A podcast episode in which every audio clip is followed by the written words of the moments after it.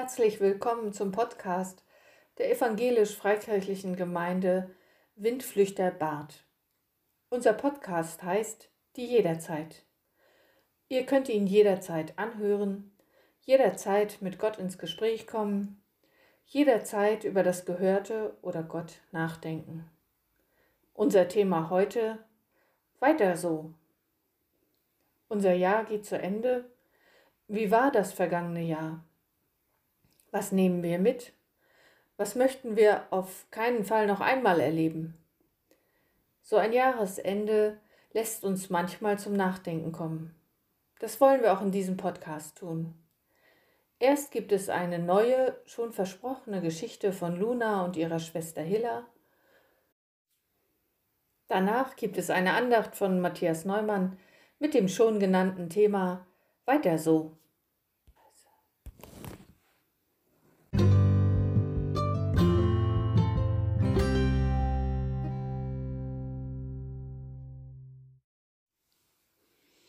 Karambolage auf der Todesbahn.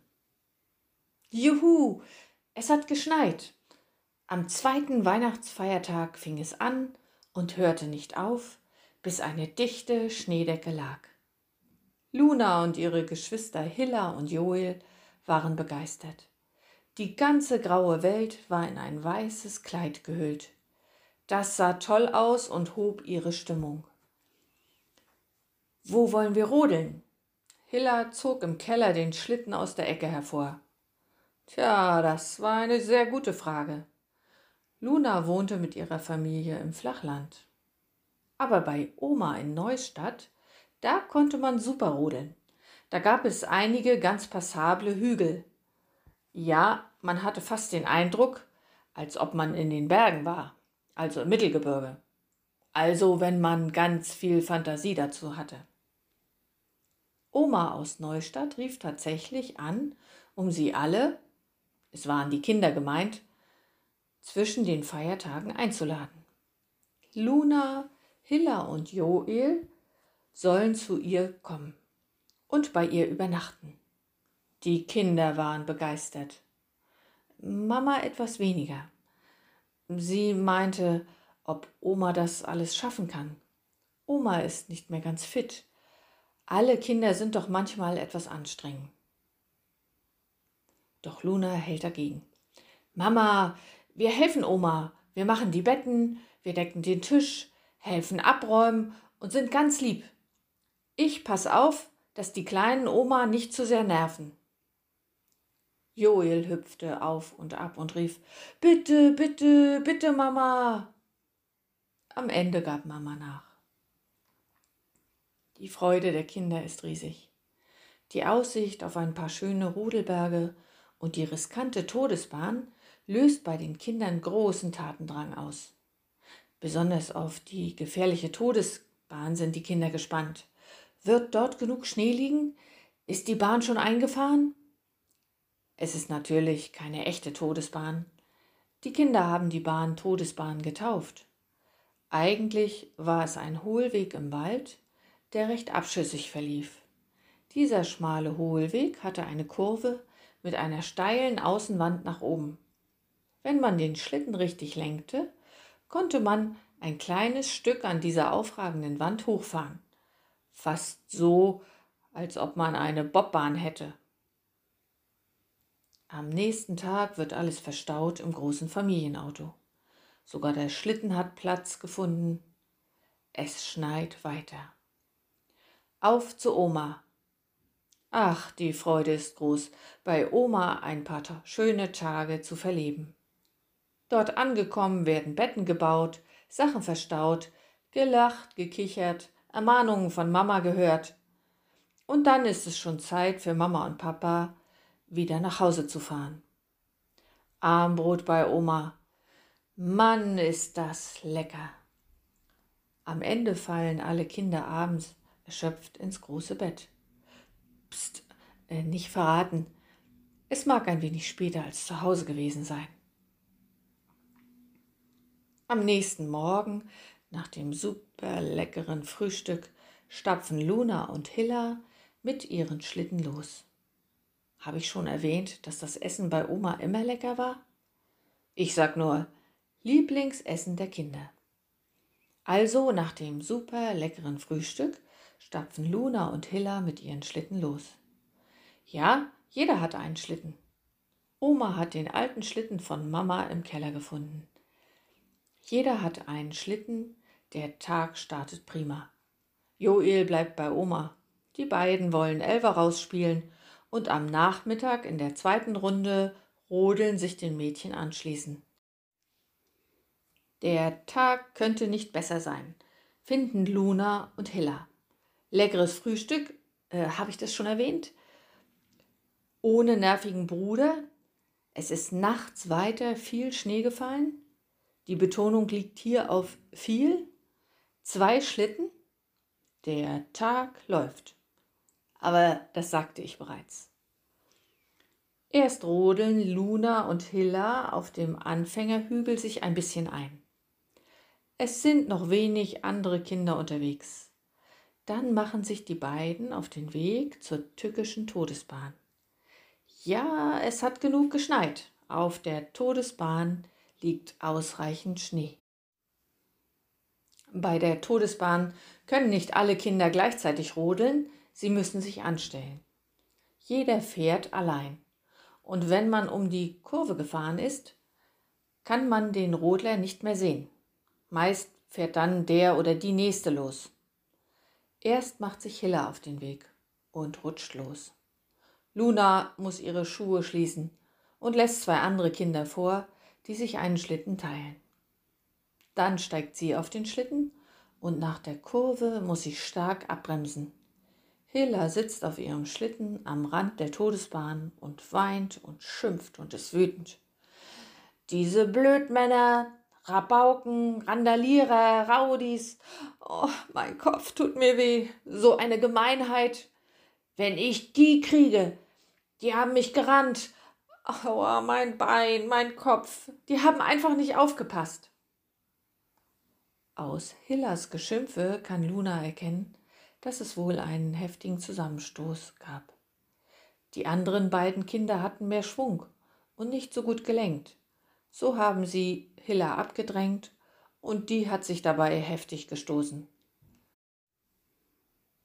Als Luna sich überzeugt hat, dass Hilla nicht blutet und sonst auch gut klarkommt, rutscht sie mit ihrem Schlitten hinter den Rabauken hinterher.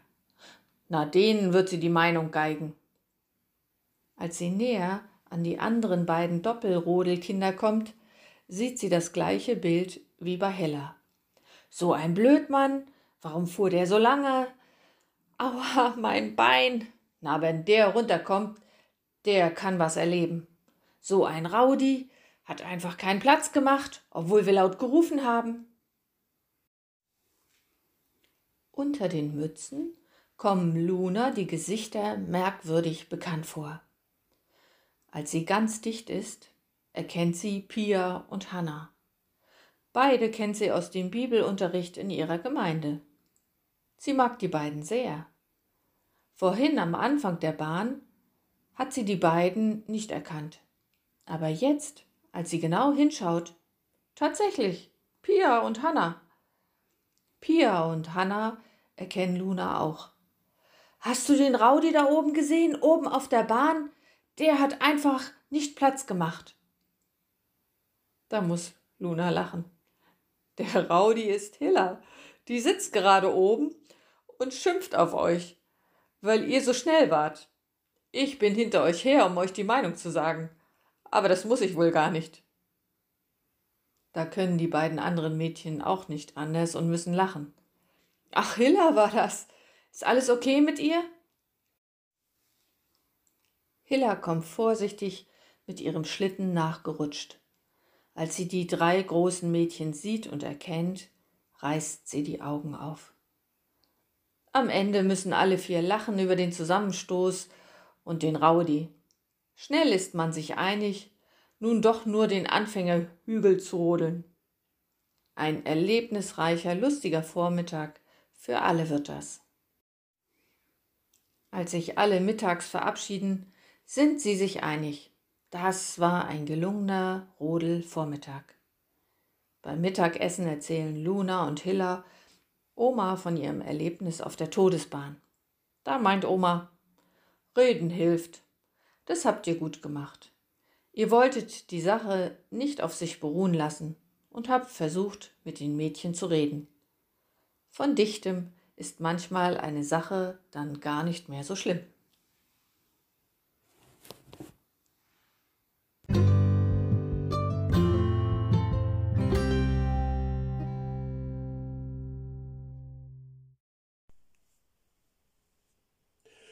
Gut gemacht. Weiter so. Ja genau, weiter so. So ein Jahreswechsel ist doch perfekt geeignet, um einmal selbst gefasste Ziele zu überprüfen. Und nur zu gerne klopfen wir uns doch auf unsere Schulter und kommen zu dem Schluss, weiter so, ist mir richtig gut gelungen. Wer hört es nicht gerne, ein LOB, eine leistungsorientierte Belohnung, also ein Lob. So ein Lob, eine Anerkennung oder Aufmunterung in Worten, Geschenken oder auch in Geld, Prämien, Bonuszahlung tut, glaube ich, jedem gut und wir werden gleich ein paar Zentimeter größer. Seit einiger Zeit werden die Stimmen aber in der Wirtschaft und von einigen Politikern lauter, die sagen, ein weiter so kann es nicht mehr geben. Der Energiebedarf wird immer mehr weiter so. Rohstoffe abbauen, was das Zeug hält, weil wir sie brauchen. Weiter so. Die Betreuung und die Erziehung unserer Kinder wird immer mehr auf die Kinderbetreuung, die Schule, die Ausbildung verlagert und noch mehr Forderungen werden gestellt, was der Staat alles für die Kinder tun müsse. Weiter so. Ich kann nicht verstehen, wenn Menschen, deren Leben oder ihr Glauben bedroht wird und diese Menschen aus ihrer Heimat fliehen müssen und es Menschen gibt, die sagen, wir wollen keine Flüchtlinge aufnehmen. Weiter so? Hat diese Aussage weiter so im Jahr 2020 seine Bedeutung verloren? Dieses Jahr war mit Sicherheit für jeden Menschen anders als alles bisherige. Ein Virus hat sich mit einer Geschwindigkeit über die ganze Welt ausgebreitet. Und wer mit offenen Augen die letzten Monate durch den Alltag gegangen ist, dem sind Begriffe begegnet wie Pandemie, Angst, Lockdown, Ausgangssperre, Mund-Nasen-Bedeckung, Maskenpflicht, Angst, Existenzangst, Corona-Hilfen, Geschäftsschließung, Zoom-Konferenzen, digitaler Ausbau, Einreiseverbot, Corona-Test, Quarantäne, Corona-Leugner, Verschwörung und bestimmt noch viele Begriffe weiter. Weiter so ein Virus bringt innerhalb weniger Monate ein Wirtschaftssystem, ein Finanzsystem, ja, eine ganze Welt durcheinander. An vielen Stellen der Bibel wird von dem Gegenspieler Gottes und seinen hinterhältigen Methoden gewarnt, dem Diabolos, den Durcheinanderbringer, dem Teufel. Ist dir der Gedanke vielleicht zu weit hergeholt? Dann lies doch einfach mal in deiner Bibel nach. Einige Hinweise wirst du finden, die wir so genau um uns herum erleben. Und nun? Wie jede andere Kirchengemeinde oder jeder Verein haben auch wir als Windflüchtergemeinde diese Auswirkungen der Pandemie erlebt und erleben sie ja auch noch. Und die Sehnsucht nach der persönlichen Begegnung im Gottesdienst oder in den Gruppen ohne Auflagen, die wächst, auch bei mir. Ich bin der Meinung, wir machen weiter so. Ja, du hast richtig gehört. Weiter so. Aber jetzt wirst du schon mitbekommen haben, dass es auf den Zusammenhang ankommt, in dem die Formulierung benutzt wird. Natürlich meine ich nicht, dass wir so weitermachen wollen, wie es zurzeit mit allen Einschränkungen und Auflagen gerade läuft. Wir machen weiter so im Sinne von Jesus Christus. Aber was heißt das nun? Jesus war damals ein Magnet, weil er kranke Menschen heilte, weil er Menschen tröstete, weil er Menschen eine Zukunft gab. Jesus hat mit seinem liebevollen Umgang damals Menschen inspiriert, polarisiert, ja, und einige fühlten sich provoziert. Ich finde, es gibt für uns kein besseres Vorbild als dieser liebevolle Umgang mit den Menschen. Daher weiter so. Jesu Markenzeichen war also die Ruhe selbst. Kritiker könnten an dieser Stelle das Ereignis anführen, als Jesus die Händler aus dem Gemeindehaus rauswirft. Hier handelt es sich um eine Zweckentfremdung des Hauses Gottes. Und weil es ein Haus der Begegnung und der Liebe bleiben soll, deshalb schreitet Jesus ein. Aber Jesus selbst ist die Ruhe. Selbst als er erfuhr, dass sein bester Freund Lazarus im Sterben lag, ließ er nicht alles stehen und liegen, um sofort loszulaufen und um zu helfen. Er behielt die Ruhe. Er hörte darauf, was sein Vater im, im Himmel vorhatte, und ließ sich auch von Lazarus Schwester nicht hetzen. Und in seiner Ruhe nahm er sich für jeden Menschen Zeit, der ihn brauchte. Also weiter so. Jesus war sehr einfühlsam. Das können wir zum Beispiel an den Kranken erkennen, die er geheilt hat. Jesus hat seine Nachfolger auch zurechtgewiesen. Heute sagen wir sehr schonend, er hat sie korrigiert. Aber das tat er in Liebe, ohne sie fertig zu machen, sondern in Liebe, um sie aufzurichten. Das sieht man beispielsweise als Jesus Petrus nach seiner dreifachen Verleugnung dreimal fragt, ob er ihn liebt. Jesus wusste, wie man den anderen korrigiert. Und wer sehr empathisch veranlagt ist, der kann sich auch sehr gut in sein Gegenüber hineinversetzen, hineinfühlen. Auch das kann manchmal sehr anstrengend sein und viele Kräfte verzehren. Aber Jesus hat es vorgelebt. Daher weiter so einfühlsam sein und bereit zu vergeben. Jesus sind damals viele Menschen nachgelaufen, gefolgt und es waren ihm, es waren nicht nur immer Befürworter seiner Lehre. Der eine oder andere begegnete ihm mit Gemeinheit und Bosartigkeit. Heute ist es nicht anders. Ob es führende Menschen des Glaubens, der Kirche oder auch Politiker sind. Es gibt Menschen, die ihnen und ihren Ansichten folgen. Und ich darf natürlich anderer Meinung sein, als diese Menschen vielleicht haben. Aber es ist unterstes Niveau, andersdenkende Menschen zu beschimpfen, zu bedrohen oder sogar, wie in Kassel, geschehen, zu töten. Das Anderssein hat Jesus damals den Tod am Kreuz gebracht.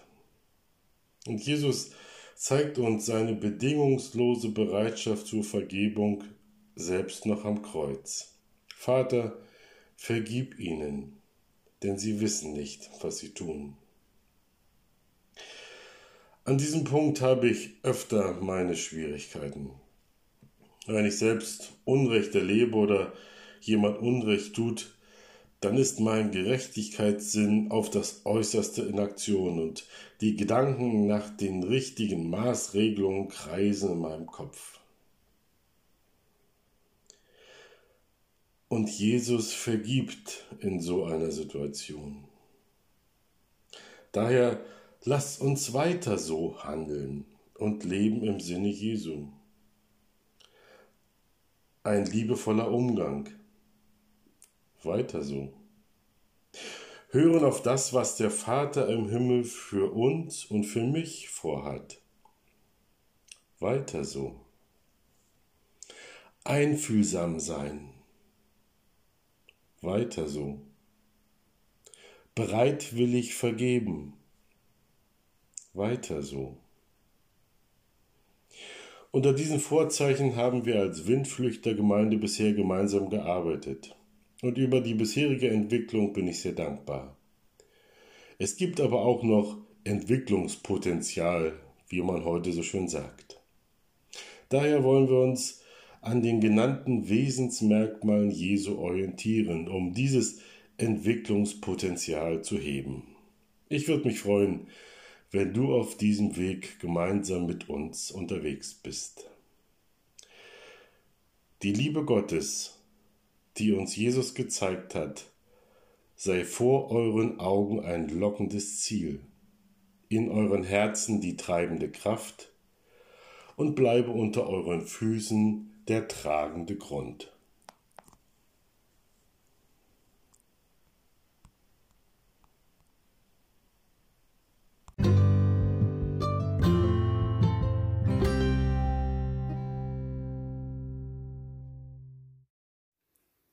Vielen Dank für euer Zuhören. Im neuen Jahr werden wir weitermachen. Eine neue Folge erwartet euch am 3.1.2021. Anna-Sophie Hühne wird zu Wort kommen. Sie denkt über den perfekten Weihnachtsbaum in der Familie nach. Ich werde eine kurze Andacht über Insiderwissen in der Gemeinde für euch halten. Bleibt behütet. Bis zum nächsten Mal. Eure Esther.